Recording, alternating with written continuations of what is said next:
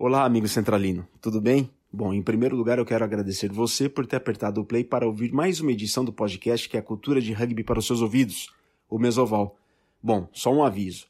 Por conta da conexão da internet, nós tivemos alguns problemas durante a gravação deste episódio. Só que esses problemas que tivemos não interferiram nem atrapalharam o conteúdo da entrevista.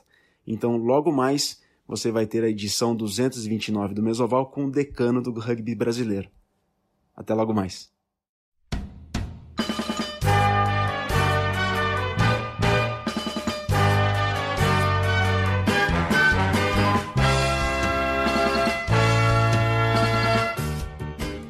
Saudações ovaladas, nação centralina, formem o Scrum, o Huck e o Organizem a Linha e vamos para a Mesoval de número 229.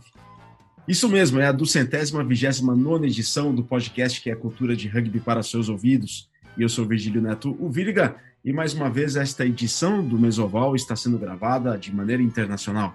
Eu estou aqui no Uruguai para a cobertura da Superliga Americana de Rugby.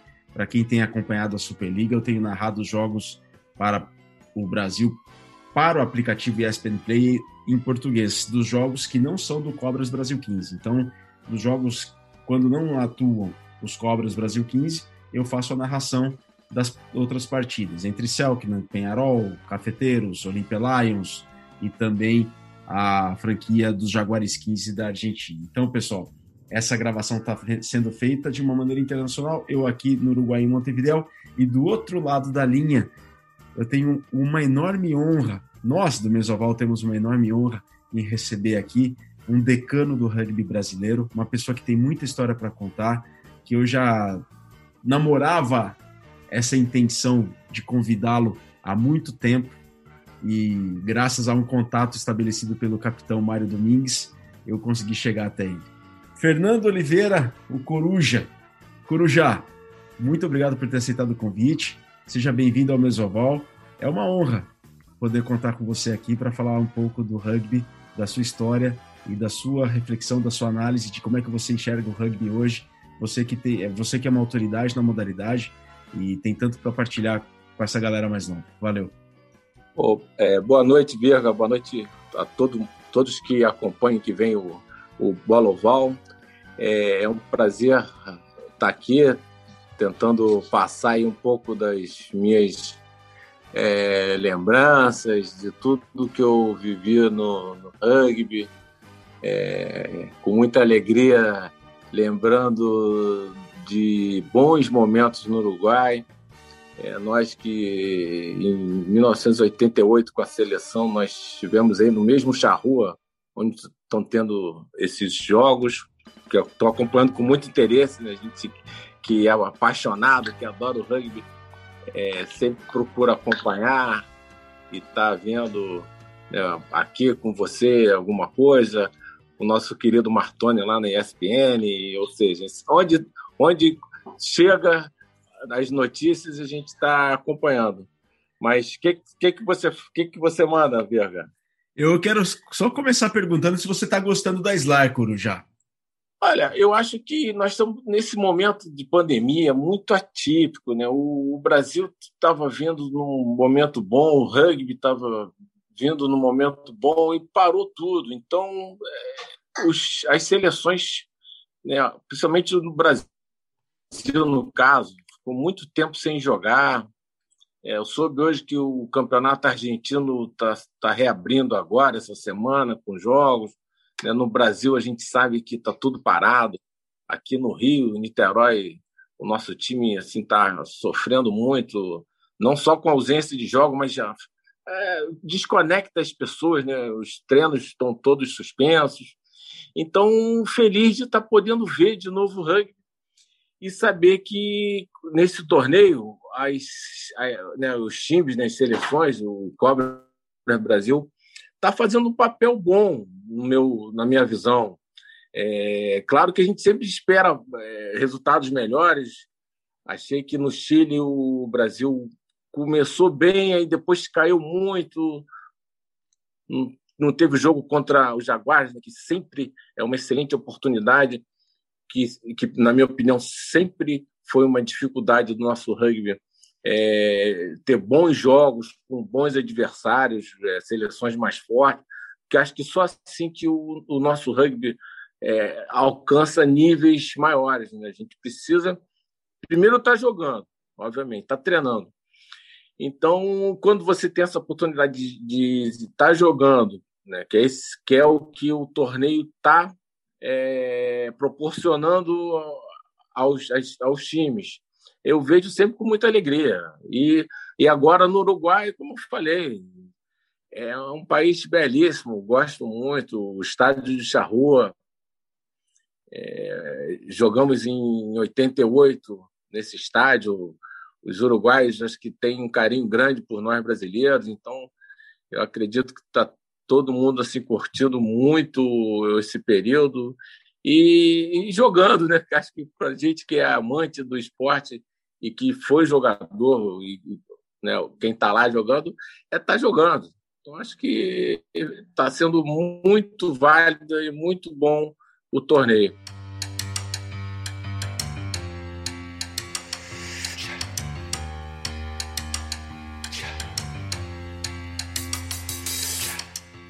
Maravilha. E você falava antes para mim, quando a gente trocou aquelas mensagens enquanto a gente combinava de se falar, Coruja, você dizia que o rugby do Brasil, o rugby de seleções do Brasil, o rugby brasileiro, ainda busca por uma identidade. Na sua opinião, como é que se caracteriza o rugby brasileiro, Corujá? Você que pegou uma época desde 78, quando você começou a jogar, e você pendurou as chuteiras já quase no ano 2010. Onde está essa identidade do rugby do Brasil? Em que, que você acha que, se, que consiste essa identidade? É, o, o, rugby do Brasil, o meu começo no rugby com 17 anos, é, o Brasil engateava, né? então a gente tinha assim, muitas dificuldades. O, as seleções, né, Argentina sempre mais, mais forte, né, com times mais coesos, mais é, acostumados a, a, jogos importantes. Então, é, já naquela época, se, é, se, bem que eu fui, acabei cortado, né? Olha, não, faltou de segundo foi falado na época, nem sei, faltou verba para os jogadores do Rio irem para o Uruguai. Acabou que na época foi uma seleção brasileira, mas só os, os jogadores paulistas que foram. Então a gente já, já via que de, dessas dificuldades. É, o rugby sempre, né, acho que falando do Brasil, teve essa dificuldade de, de, de se reunir, de, de, de, treinar junto. As dimensões do país são muito grandes. Então, essa, essa barreira né, de poder reunir os atletas e fazer é, treinamentos, jogos internacionais, é, sempre foi um complicador. Né? Então, eu, eu, eu, vejo que em, em 85, eu vou né, lembrando lá atrás, nós tivemos uma seleção né, que começava com excelentes pilares. Eu lembro do Fela, do Alphaville e do Hitmaia, do, do Bandeirante, meu querido Andréas. Uhum. Já, já começava uma seleção forte. Nós, nós tínhamos uma, uma excelente segunda linha. A, Julião, era o Caio Seabra, o Faco na terceira começando. Eu, eu fico só com medo de esquecer assim, o nome de alguns.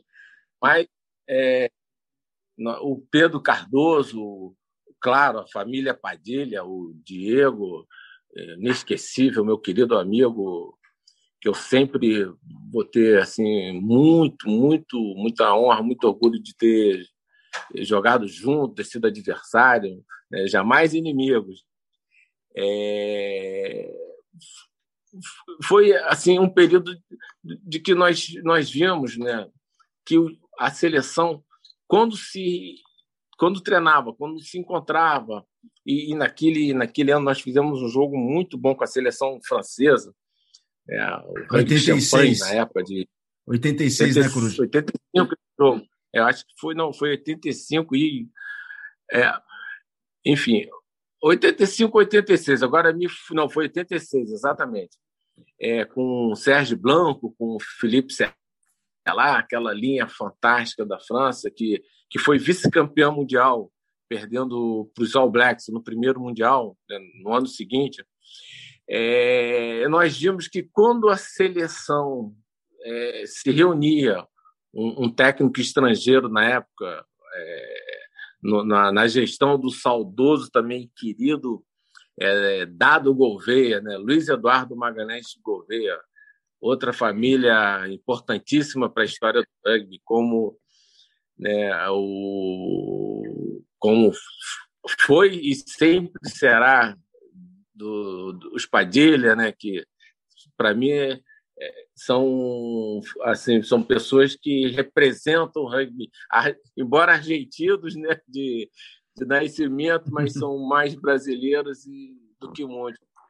Então, em 86, né, naquele período, né, nós vimos que nós tínhamos um jogo contra essa França, que foi 39 a 9, que nós tínhamos um potencial. Existia quando tinha vontade, em que pese as dificuldades né, do, do deslocamento, dos treinos, e também o nível do rugby fora não era tão elevado diga-se de passagem. Hoje em dia, a questão física realmente é uma barreira muito grande para nós brasileiros. Nós não temos né, jogadores de muitos de é, uma segunda linha com dois metros, né, a primeira linha com muitos jogadores acima de 110 é, quilos, enfim. Então, também, hoje é uma barreira diferente, mas naquela época, é, nós, nós, nós vimos, acho que nós sentimos, foi um sentimento que nós conversávamos na época, né, um querido Cláudio Furucho, também outra lenda do, do Alphaville, é, que com acho que um, não mais de 70 de altura era um jogador fantástico.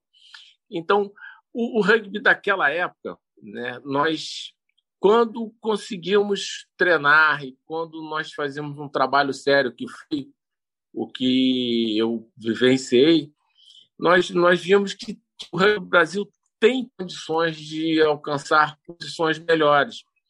E coisa e que é algo que aconteceu, que está acontecendo, está tendo essa evolução. Eu vou passar outros anos, né, 90, 2000, a evolução ela está aí.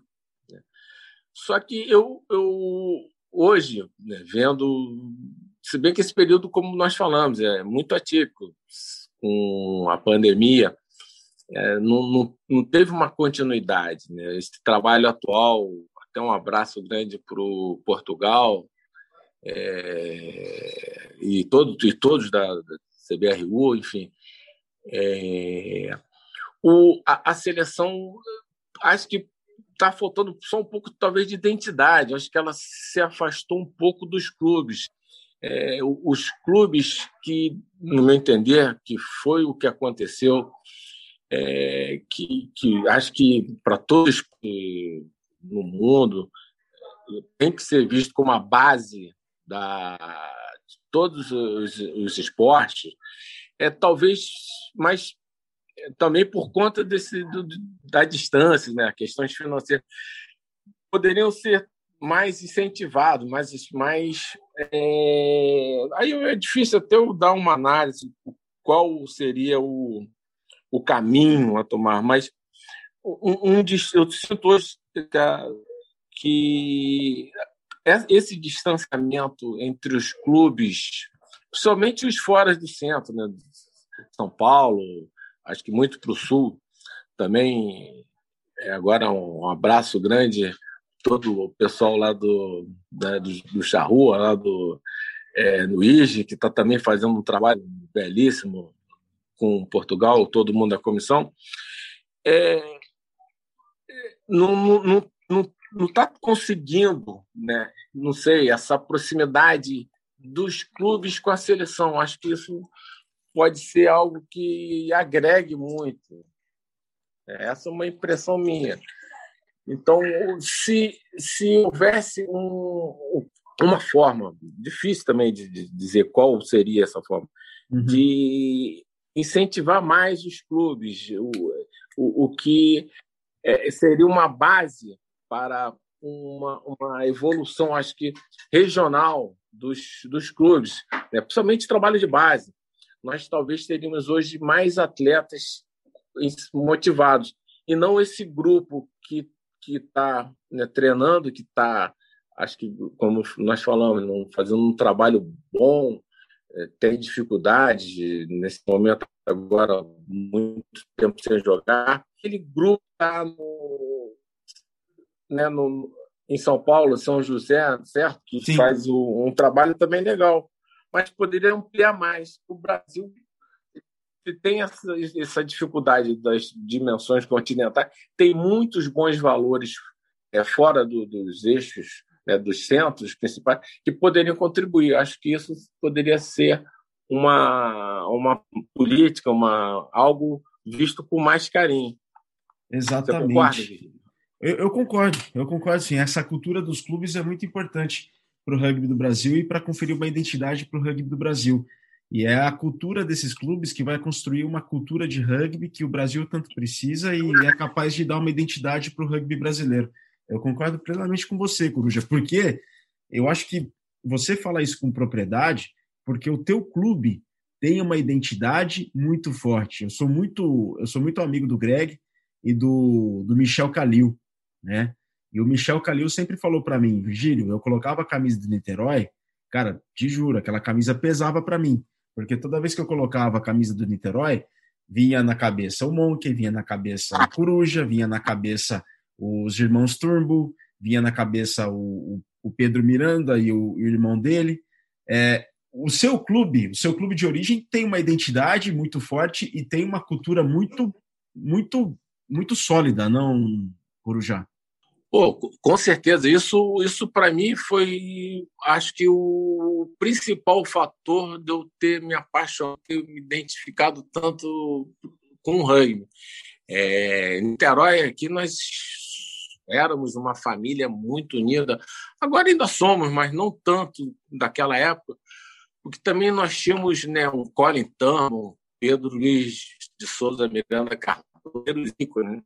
Seleção brasileira em dois esportes, rugby e handball. Então, nós, assim, referências, professores que, que incentivavam muito o time.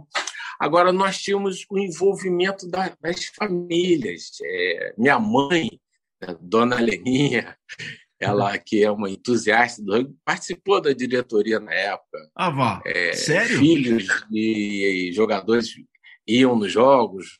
A Lana só então, é, era um, nós, nosso time, acho que também por nós jogarmos o nome da cidade, e é uma coisa barrista que tem, tem muito assim, acho que Niterói, o niteroense, é, brinca muito entre, entre a gente, né, entre os niteroenses.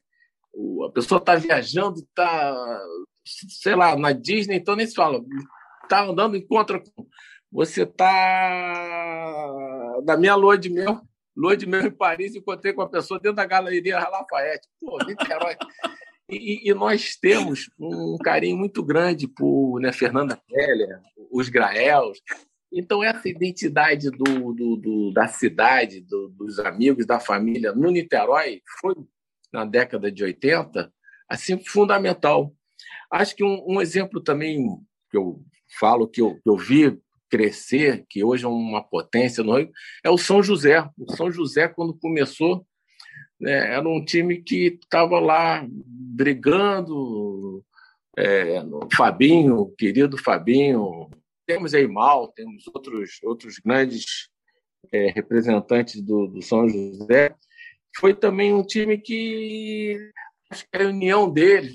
Eu me lembro que começaram a se tatuar, metade do time colocou a tatuagem do, do símbolo do São José né, no corpo, também foi um, um, um, um fator que levantou o, o São José, como era o Alphaville. O Alphaville, principalmente a família né, Padilha, que é, são agregadores, e o, os Magalhães Gouveia, né, que também tinha o Beto, que eu acho que o Beto depois foi para o SPAC, é, tinha esse grupo. Acho que essa união do time fora do campo é, faz um diferencial que a gente lembra bem na década de 80 no começo da década de 80, salvo engano, na medicina tinha um time bom, Soninha, o Berê, até o, o Sami Arap, ex-presidente, também era um fullback. É, enfim, enfim, tinha um, um, um, time bom, mas era um time é, de, de universitários, então uma boa temporada e acabou sumindo. Por outro lado, outros times que têm esse, esse agregado, no caso de família, de, de grupo, de união, se mantiveram e foram, é, acho que juntos, né, buscando um crescimento, que é o que Michel falou. Né?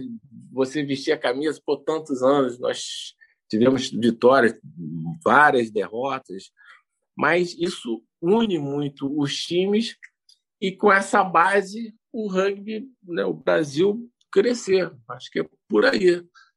É um, um caminho que né, poderia ser visto com, com, mais, talvez um pouco de mais atenção. Acho que dessa forma a, o, o, o, o, time, a seleção, né, acho que teria um pouco mais, sei lá, de, de, de, de união, de, de daquela participação, de querer é, fazer o melhor, não que não estejam fazendo, que a gente também de fora não posso nem falar. Estou vendo é, a seleção ainda, claro, com, com deficiências, jogando com times mais treinados, maiores, mais fortes, é, mas fazendo bons jogos. O último jogo, mesmo com a derrota para os Jaguares, né, o time no primeiro tempo começou, o começo do jogo começou bem, 5 a 0 poderia ter acertado o chute, teve uma chance de um, de um penal também que não se chutou para o esporte, tentaram fazer online, que é uma deficiência que eu, que eu vejo no Brasil, né? mas também é, é, é muito difícil, tem tá muito treinado, não sei, né? Um, um ou outro, dois jogadores aí, embora não concorde muito com chamar pessoas de fora para reforçar a seleção, eu acho que, e, mas como isso acontece, talvez chamar um, um segunda linha né, com, um, com um pouco mais de, de cancha na, para o line-out, acho que o line-out do Brasil ainda tem, tem que melhorar bastante. Acho que os próprios números nos últimos jogos. E, e o line hoje, todo mundo sabe, é, não sei, pelo menos 50% do jogo se ganha no line. Então, é, buscar também um, alguns jogadores chaves para algumas posições, né? É, que a gente fala daquela coluna né, do, do 1, do 9, do 10, né, do oitavo, aqueles que são. A espinha a, dorsal, né? A veia central da, da seleção. É, espinha dorsal, exatamente, que, que, que a gente sabe que faz um diferencial. Até o nosso Arturo Josta teve, teve bem há pouco tempo, mas eu não estou não estou achando ele numa boa fase, então isso acho que prejudica por não estar tá rendendo tudo que ele poderia render, porque ele, que nós já vimos ele fazendo e sabemos que ele tem condições de, fazer, de jogar de fazer em campo, não, não tem visto ele assim em bons momentos, mas é, é, e, e, também a gente por estar tá muito afastado, não sei, né? Como é o time, como está como eles são fora do, do campo, nos períodos de treinamento, é, que, que, que, também eu acho que é importante, o time mais unido, eu tô, tô, tô, sentindo um pouco isso também na seleção. É o entrosamento, a questão do entrosamento.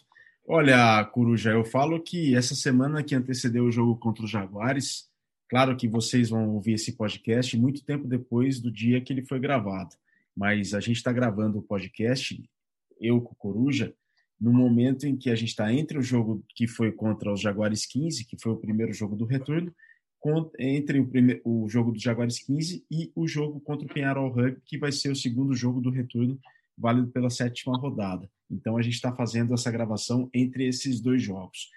E pelo que eu percebi da semana que antecedeu o jogo contra os Jaguares 15, Coruja, eles sentiram a derrota contra o Selknam. E eles, aquilo mexeu muito com eles. Foi uma semana praticamente de velório.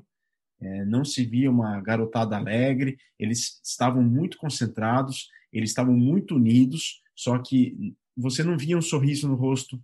Você não via uma conversa dispersa.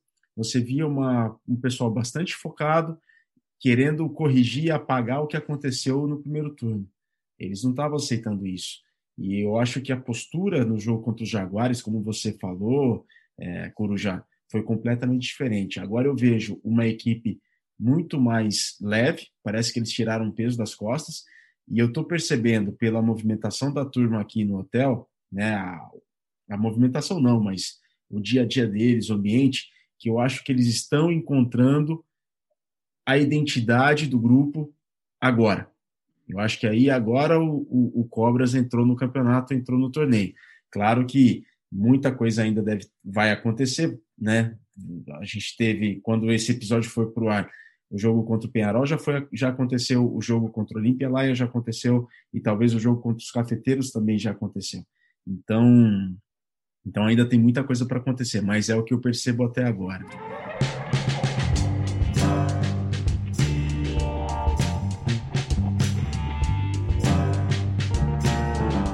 Bom, feito esse parênteses, Coruja, é, e você falava sobre a identidade, e essa identidade do Niterói que envolvia as famílias, essa questão da, do vínculo com a cidade que o Niterói e os esportes de Niterói, os atletas de Niterói sempre tiveram. Isso é fundamental, concordo plenamente com você. Só que também você teve grandes exemplos desde muito cedo, né, Coruja? Você vai fazer é, 56 anos agora, no próximo dia 26 de abril, se já não foi 26 de abril quando esse episódio foi pro ar, e você joga desde 1978. E você teve um grande exemplo que foi no começo e depois outros que vieram, que foi o primeiro grande exemplo, o grande Colin Turnbull. Como é que é começar com uma lenda do rugby nacional e conviver com outra lenda do rugby nacional, que é o, foi o irmão dele, o Ian, e também com o P. Pedro? Olha, o, o Colin, ele era meu professor no colégio, no Marília Matoso. Então, ele entusiasta pelo esporte, um atleta nato, grande, forte. Ele chamou a garotada, né, os alunos dele, para começar o treino e o que ele falava era uma ordem, né, praticamente. Todo mundo tinha um, um carinho por ele, um, uma vontade de, de, de, de, estar com ele. Era um agregador por natureza. Então, novo, nós, é, sétima série, né, com, com 13, me lembro, foi no mês do meu aniversário, foi exatamente no mês que eu me mudei para o lado do campo onde a gente treinava, né? que era o extinto campo daí. Então, o Colin, ele fazia um trabalho maravilhoso com a garotada. E ele também, por ser sócio do Rio Cricket, conseguia lá com alguns filhos, né, alguns garotados, só que eram poucos.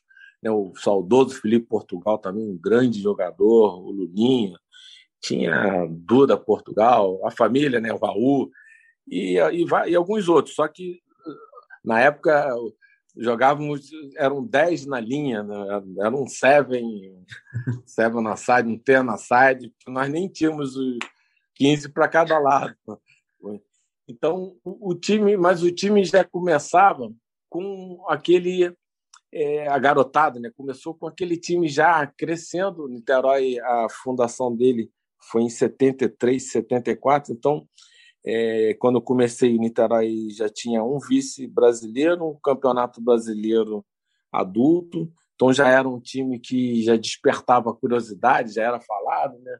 Como, como eu comentei, aqui nós temos é, né, o Gerson Canhotinha no futebol, os Graels na, na vela, aquela coisa de o pessoal sabia quem, quem eram os, os atletas e os times. Então, é, isso motivava muito a gente. E, e, o Colin também jogava handball pelo Flamengo, é, eu sou flamenguista, E, e também acompanhava. O Niterói Rugby também tem um time de handball, um time assim vitorioso. Sim, sim. Na década de 80, 90, fizemos aí campeonatos. É, atrair a garotada, né? Eu sempre gostei de esporte. Né? E aquele contato, um adolescente, naquela altura eu estava com 14, 15 anos, eu tinha um, dois, três anos do, de, de treinar aquele treino uma vez por semana, passava uma bolinha, os treinos sempre duros, né? muito taco no, no campo careca, uma coisa sempre com o joelho arranhado, aquela lama, aquela aquela coisa do, do rugby que ou você gosta, ou você ama, ou você é, vai embora. Então, isso trouxe para a gente, na época, né, uma coisa muito legal, que nós, nós é, tínhamos a oportunidade de estar com, com um ídolo, com um amigo, fora do colégio, e um time que né, nos jogos era vitorioso, as nossas festas, eu me lembro uma coisa assim que marcava muito. É, o nosso time, pelo menos, tinha uns cinco bailarinas do municipal que eram namoradas de jogadores amigos. Então, as nossas festas tinham mulheres lindíssimas, era uma coisa assim que, para um garoto, um adolescente, poxa, eu e meu professor, o cara que todo mundo né, tem como espelho, como referência. Até meu irmão fez educação física na época, influência do Colin. Então, é.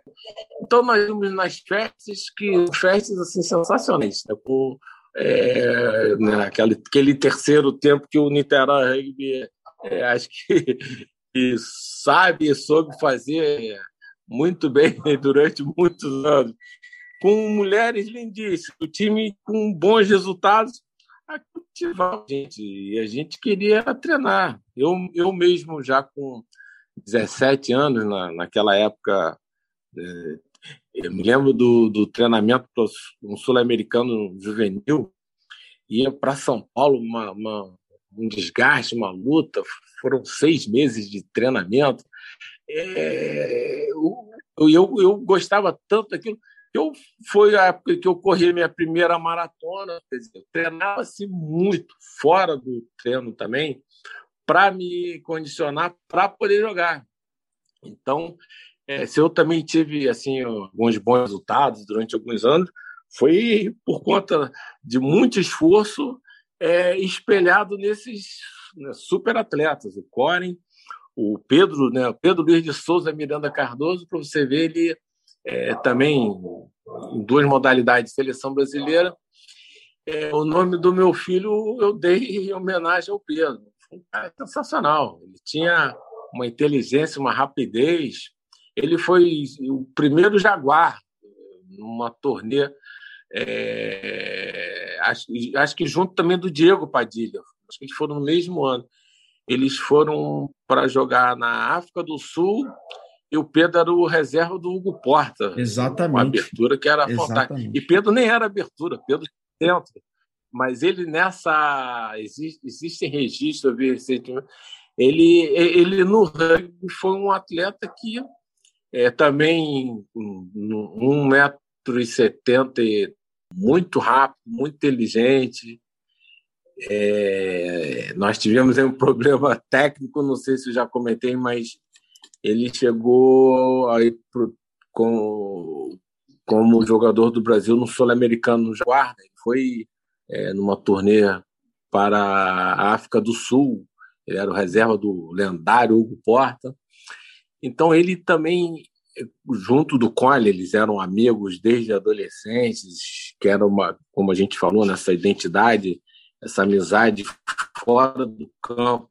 Acho que quando isso acontece, isso vai para campo, os, os meus atletas mais amigos, eles é, suportam melhor as derrotas, eles se levantam mais rápido, é, um apoia o outro, nas comemorações são mais intensas, enfim. Então, Pedro era um atleta que ele conseguia é, não só se destacar muito com as qualidades dele pessoais, mas ele era um agregador. Então, nós tínhamos um, em campo dois grandes líderes, que eram Colin e Pedro.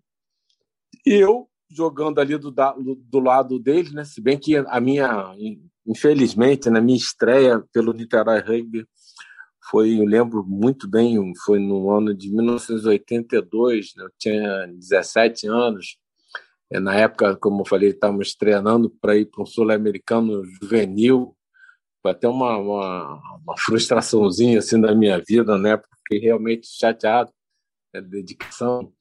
Eu já jogava no adulto do Niterói Rugby e, a, e, na minha estreia, me lembro que teve um minuto de silêncio pela morte de Colin. Ele Você tá brincando, Coruja? Sério? Um acidente é, indo jogar futebol pelo O Colin faleceu, acho que com 27 anos, no auge da, da vida, da, de tudo. Então, é, a minha estreia no time adulto quem, quem sou eu, né?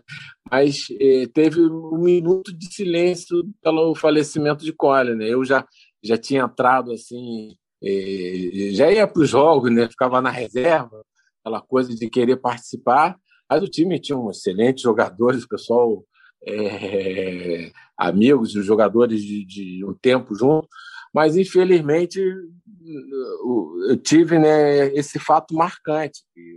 O Colin era um, um, dos maiores ídolos que eu, tive no rugby, junto de Peça afirmar, foram os dois grandes ídolos assim que eu tive no, no esporte. E eu tive esse privilégio de também ter aprendido e ter jogado com ele.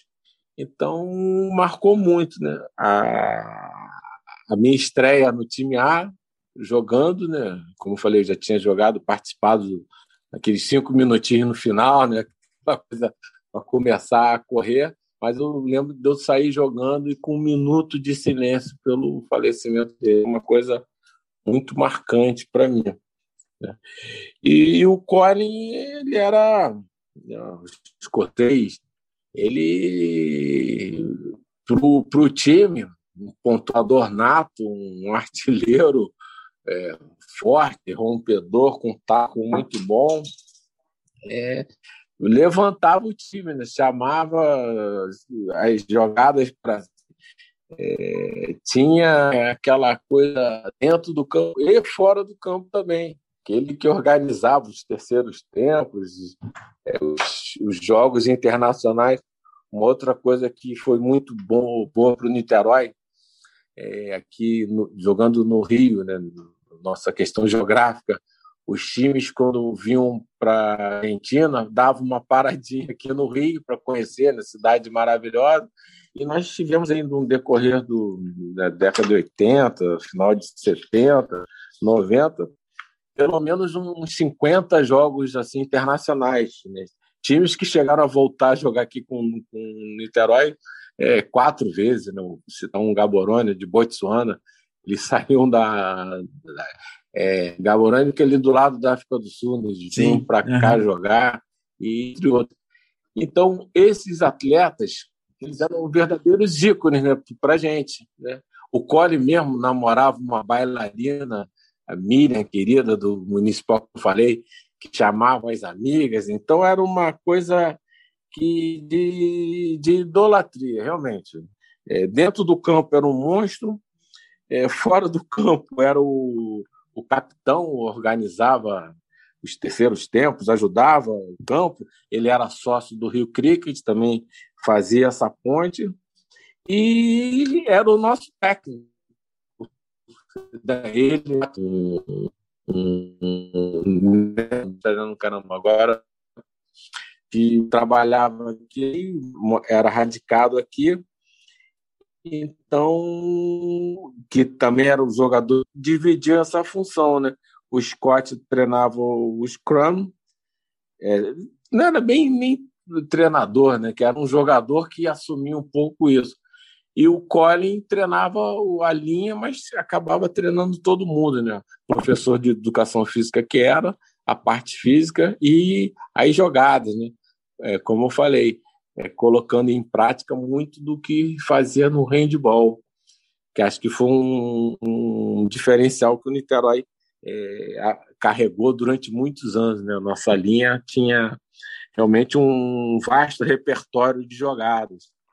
Eu lá novo, acho que também com essa vontade de estar com de estar no time, de estar jogando, de estar representando a cidade, aquela coisa barrista do Niteróense, é, me dedicava muito, né? Como falei, na época eu corri duas maratonas, fazia corrida rústica, é, ainda jogava futebol de salão pelo, pelo clube aqui da B. Meu pai era do Banco do Brasil, perto de casa. É, fazia, fiz durante dois anos capoeira também, que era uma coisa que eu gostava muito, enfim. Então, esses atletas, esses jogadores, né, o Pedro faleceu, acho que quatro, três ou quatro anos depois do Colin, que três foi anos, também uma 85. outra tragédia, um acidente de motocicleta. motocicleta ele, então, três anos depois, é, numa, numa festa nossa, ele, ele ele saiu para deixar a namorada em casa, na época, a Patrícia. Ele voltando para a festa, fez, teve essa outra tragédia. E a gente fica com muita saudade, né? É, por um lado, foi difícil, com certeza, ter, ter enfrentado aquilo. Ambos eram né, dirigentes, atletas, o Pedro era também o capitão até da seleção brasileira na época, de 85, 86, ele também tinha essa função. É, eram pessoas que, que organizavam o clube. Né? O Pedro, na época, terminando a faculdade de Direito, cuidava também da parte burocrática. Depois o irmão dele, né, o querido Marquinho Miranda Cardoso, é, assumiu isso também, jogou um pouquinho. Ele jogava mais handball do que rugby. Ele até hoje, com os veteranos, ainda bate lá sua bolinha. Mas é, esses atletas foram fundamentais para dar essa base, para dar essa união e servir como referência, porque todo mundo né, queria estar tá com que quem tinha esse né, conhecer esse privilégio, como eu coloco, de jogar e né, gostar do rugby, estar tá, com esse grupo fantástico de, de amigos, de irmãos que nós, nós éramos e ouso até afirmar ainda somos um pouco. Não, não como nós fomos, com certeza, que era uma coisa muito forte, muito intensa. E agora estamos aí, né? É, com o nosso feminino fazendo excelentes jogos, um time que está aí, né, a nossa baby, a nossa capitã, que recentemente pendurou a chuteira, mas está ainda contribuindo, acho que muito com a seleção brasileira, é, ainda mantendo o nosso time com, com essas dificuldades todas, né? agravada agora então com essa pandemia.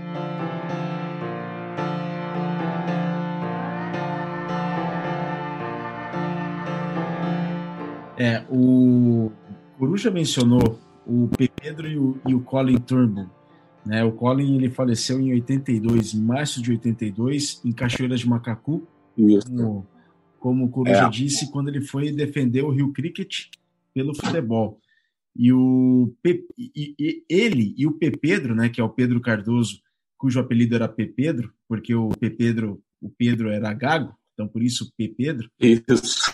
O P. Pedro ele foi reserva do Guporta num jogo que agora, dia 2 de abril, 2 de abril completou 39 anos, que foi a vitória da seleção sul-americana, que eram conhecidos como os, os, Jaguares, né? A seleção sul-americana era conhecida como os Jaguares. Uma vitória por 21 a 12 em Pretória. Em 2 de abril de 82, o P. Pedro foi o reserva do Hugo Porta, que é o maior jogador da história, talvez, da Argentina, é, que fez toda a diferença naquele jogo e era muito conhecido pelos exílios chutes. Daí a lembrança do Coruja para esses dois ícones do esporte brasileiro, do Niterói Rugby, que eram, que, que foram e que são, porque não vão deixar de ser ícones, o P. Pedro e o Colin. E é um dos poucos casos no Brasil em que eles jogaram por duas seleções nacionais de modalidades diferentes, tanto o rugby quanto o handball. Mesoval 229 com o Coruja, Fernando Oliveira, que era corretor de imóveis nos anos 80, e mandou uns recortes de jornal, hoje é advogado. Mas o Coruja, do que, que você sente mais falta do rugby? Você que pendurou as chuteiras há mais de 10 anos, claro que não ficou afastado, porque você atua pelos veteranos, pelos Niteroldes, mas do que, que você sente mais falta? daquele tempo? Olha, é... os treinamentos, toda aquela adrenalina que antecede os jogos, né, de você preparar a, a sua mochila, né, ver a chuteira, o meião. Na época, nós que éramos responsáveis pelo nosso uniforme, né, diferente de, de hoje em dia, com certeza, é, aquele momento.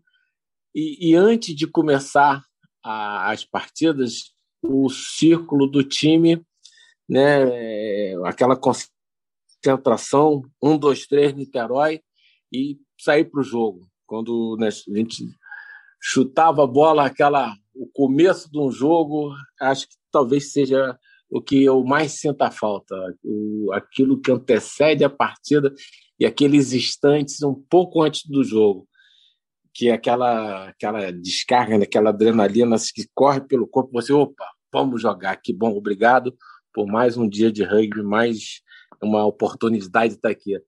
É, vou correr o máximo, a bola que chegar na minha mão é a última que eu vou pegar e vamos defender o Niterói também pouco, né, defendendo o Brasil.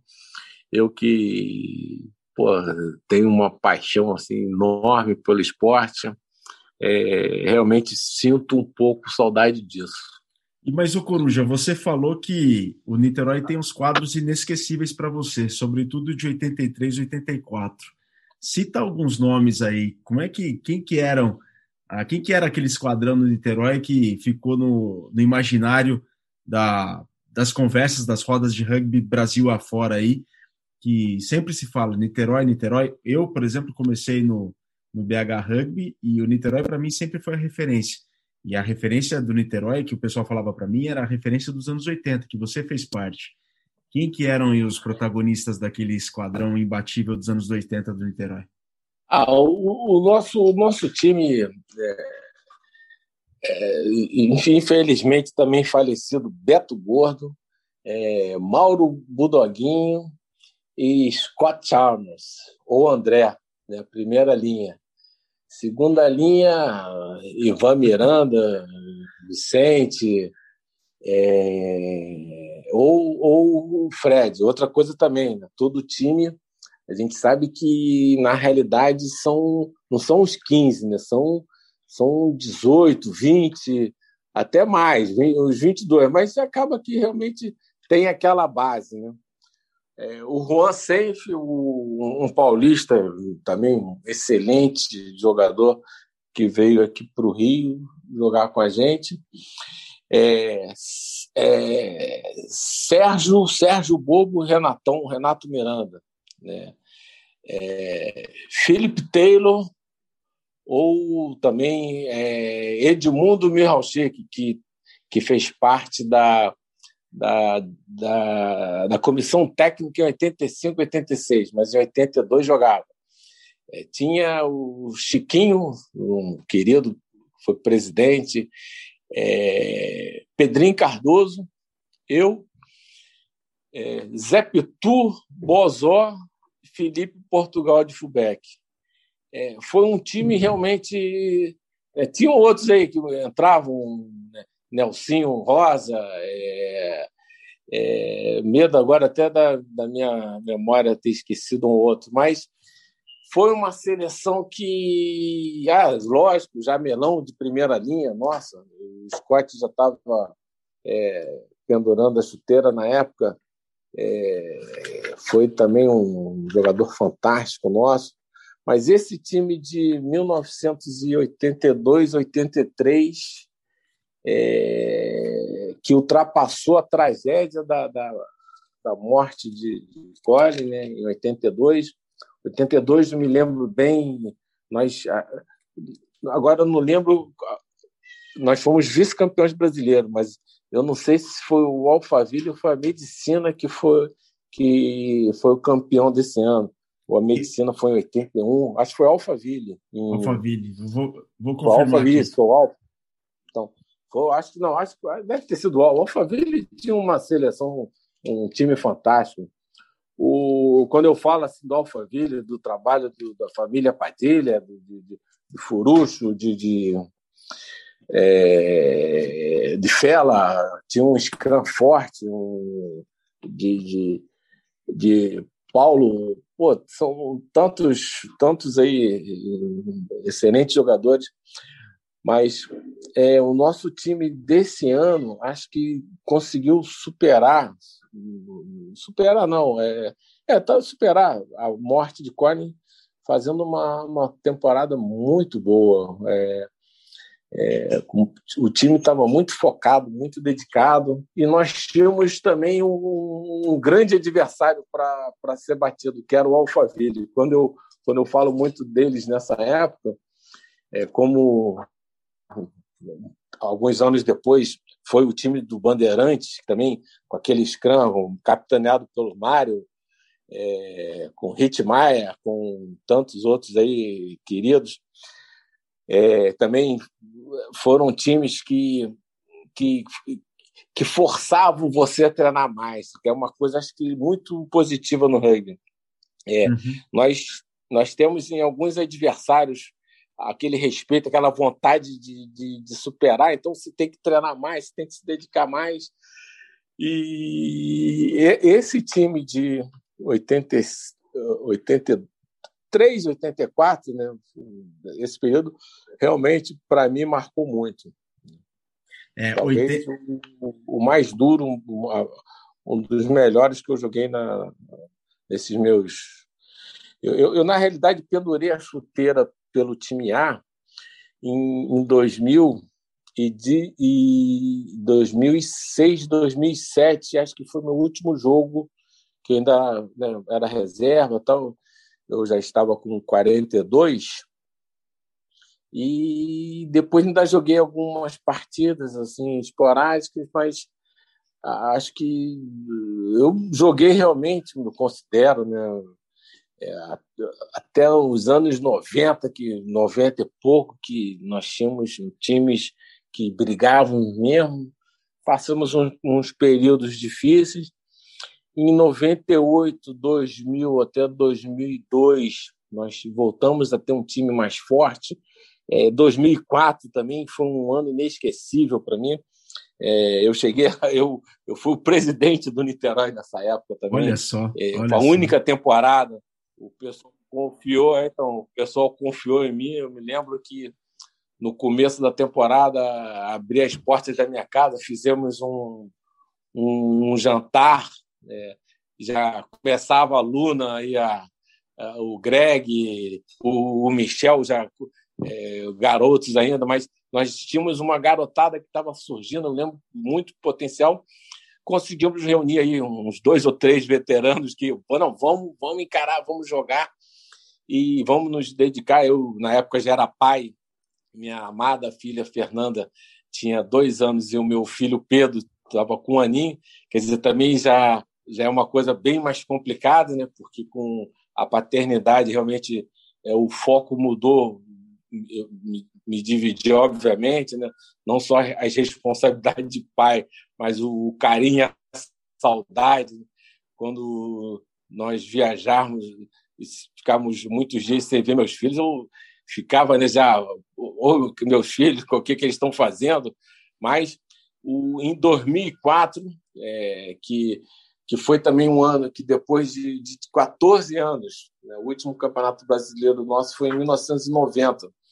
Nós voltamos a ganhar o título da Copa Brasil, né, da, da, acho que 2004 já era Vitória Regis, né? não era CBRU, eu acho. Era, era a BR ainda. Era a BR. Era a BR ainda, né? E, mas a gente já usava o símbolo da CBR, aquela Vitória Regia já tinha umas mudanças, mas aí nós ganhamos até da, da forte equipe do SPAC, um jogo duríssimo aqui na UF. É, o SPAC, do meu querido amigo Amic, de, de tantos aí, excelentes jogadores, é, que foi então um, um. Acho que a minha única gestão como presidente, que no final do ano tivemos aí uns, atletos, uns atretozinhos de, de interno, é, vieram aí um, um, um, uma pessoa que se disse técnico, criou um mal-estar aí, aí o pessoal também já estava querendo mudança, o pessoal já ligado até o brinco, alguns falam do rugby fashion, já estavam mais interessados na, nas festas do que em jogar. E eu, né, sempre muito competitivo, embora tenha passado aí boa parte da década de 90 jogando com, com a garotada, é, já, já tentando pelo menos manter o time. Não, esse esporte é muito bom, é, calma, vamos lá, vamos lá. É, já não tinha mais quase ninguém da, daquele grupo de, de 80 até, até 90, é, 96, 97, 98. Realmente é, tinham jogos que nós tínhamos que catar, assim, catar literalmente juvenil para jogar. Eu me lembro de uma partida em Curitiba que tivemos que buscar jogador para poder completar o time para ir por viajar 12 horas para jogar em Curitiba. Então foi um período muito difícil. Mas que em 2004 nós, não, vamos lá, vamos.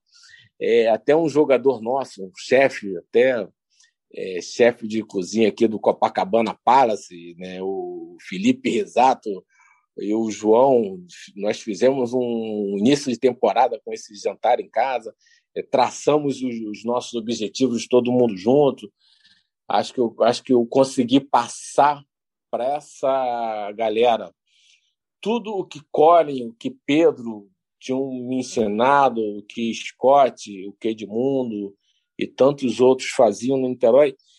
É, escolhemos Besouro, né, o nosso querido Leandro Besouro, como capitão do time. E foi essa também uma temporada, um time que, que me traz assim maravilhosas recordações.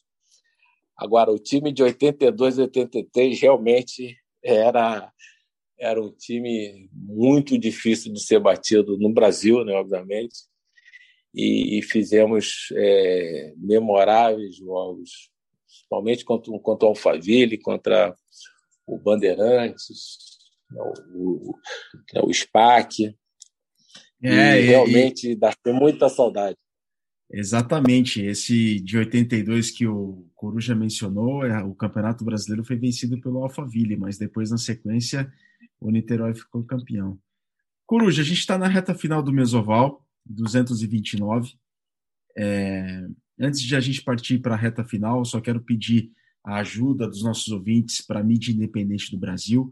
Acessem apoia.se barra Central 3 e vejam lá uma maneira de vocês contribuírem regularmente com a produção independente que os nossos amigos, colegas e parceiros da nossa casa Central 3, que todos eles fazem. Então, acessem apoia.se barra Central 3 e vejam lá uma maneira de vocês contribuírem de, regularmente com a produção independente feita pela Central 3, que é a nossa casa. Por enquanto estamos fazendo tudo remoto, mas estamos fazendo e é uma produção, um conteúdo de muita qualidade. apoia.se barra Central 3. E para vocês terem acesso a tudo que a Central 3 produz, é só acessarem central3.com.br que vocês vão ter lá à disposição todo o material, todo o conteúdo sobre não só esportes, mas de cinema, política, artes, literatura, filosofia, pedagogia, uma vasta gama de conteúdos em podcasts para vocês em central3.com.br.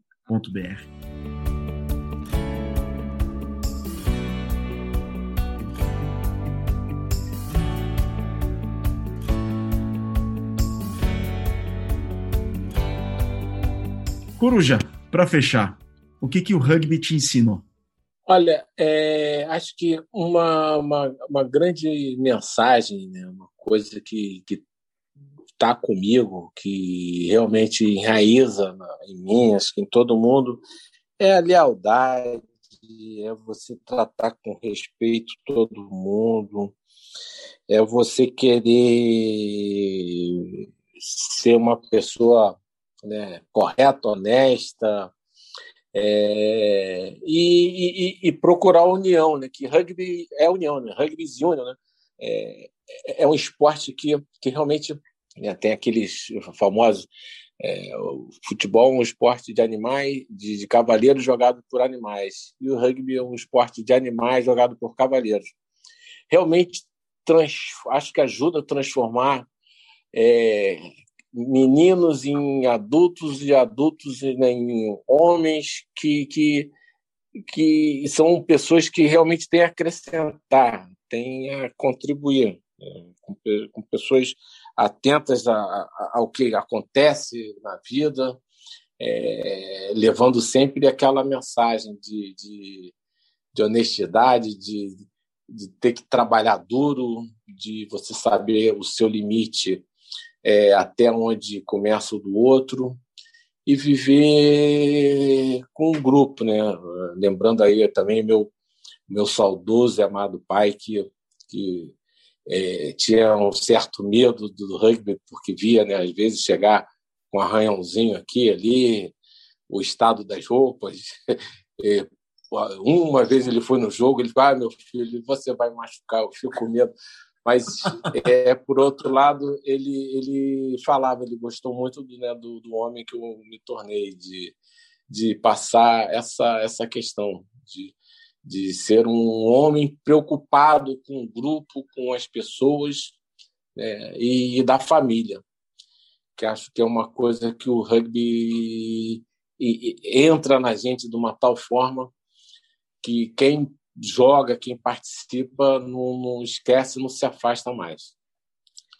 E obrigado, foi legal falar com você, com os ouvintes, com o pessoal que gosta do rugby, da mesa oval, é, toda essa dificuldade né, do, dos independentes de, de trazer é, o que aconteceu, o que acontece, somente chegar na, né, onde existem interessados é, novas versões, é, outras ideias e pessoas que, que amam o esporte e que e querem, de alguma maneira, contribuir com, com um esporte que é tão positivo não só para a formação do caráter né, da pessoa, mas que para toda a sociedade, que é o que o Brasil está precisando muito. Né?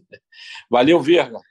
Valeu, Coruja. Eu concordo em gênero, número e grau. Eu assino embaixo. Eu acho que o rugby tem os valores que podem transformar esse país, porque tudo que a gente precisa é como aquilo que o teu pai gostou de você, de você se importar com o grupo, de você se importar com o coletivo. E o Brasil é uma coletividade, né? Se a gente puder olhar para o próximo e pensar muito mais no coletivo do que em nós mesmos, a gente pode fazer desse país uma grande nação. É isso aí, concordo com você, Corujá. Muito obrigado pelos ensinamentos, muito obrigado por ter compartilhado essas histórias. Parabéns por tudo que você significa para o rugby do Brasil. É, você, todos, quando o seu nome é mencionado, todos se lembram muito bem de você. Você é muito querido por todos, você é muito bem lembrado por todos. E eu acho que isso é resultado de tudo aquilo que você compartilhou durante toda uma vida. E que bom que você teve a oportunidade de ter tão grandes exemplos do teu lado. Eu me pergunto muitas vezes, Coruja, se o rugby do Brasil seria diferente se o Colin e o Pedro estivessem vivos. Eu gostaria de tê-los conhecido, mas eu tenho certeza que em algum lugar eles estão olhando pelo rugby do Brasil, pode ter certeza. Valeu, Corujá. Ah, é isso aí. E ó, uma coisa só que eu lembrei de falar e acabei esquecendo, mas não, não, não deixarei de falar. Até hoje eu tenho guardado uma camisa que eu guardo com muito carinho do BH Rugby, num jogo que nós fizemos lá.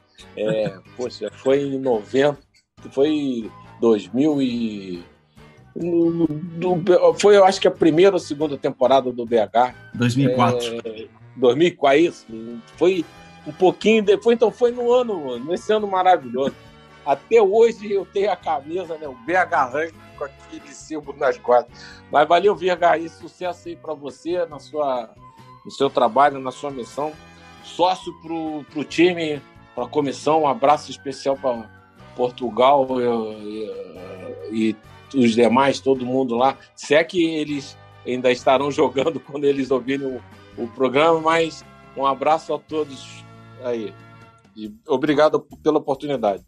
Valeu, Coruja, muito obrigado. A gente fez o Mesoval 229 pela Central 3 com o Fernando Oliveira, o Coruja, decano do rugby do Brasil, um atleta que tem muita história pelo Niterói, pelo clube dele e também pelas seleções brasileiras. Ele que começou como fullback, depois passou por segundo centro, abertura, ponta e compartilhou tanta coisa bacana aqui conosco.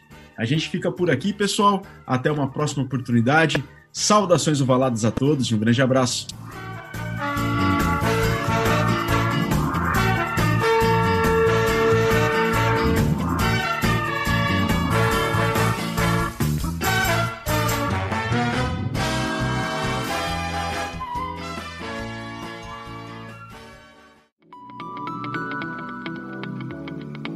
Programa que você acabou de ouvir tem a produção da Scrum Prod.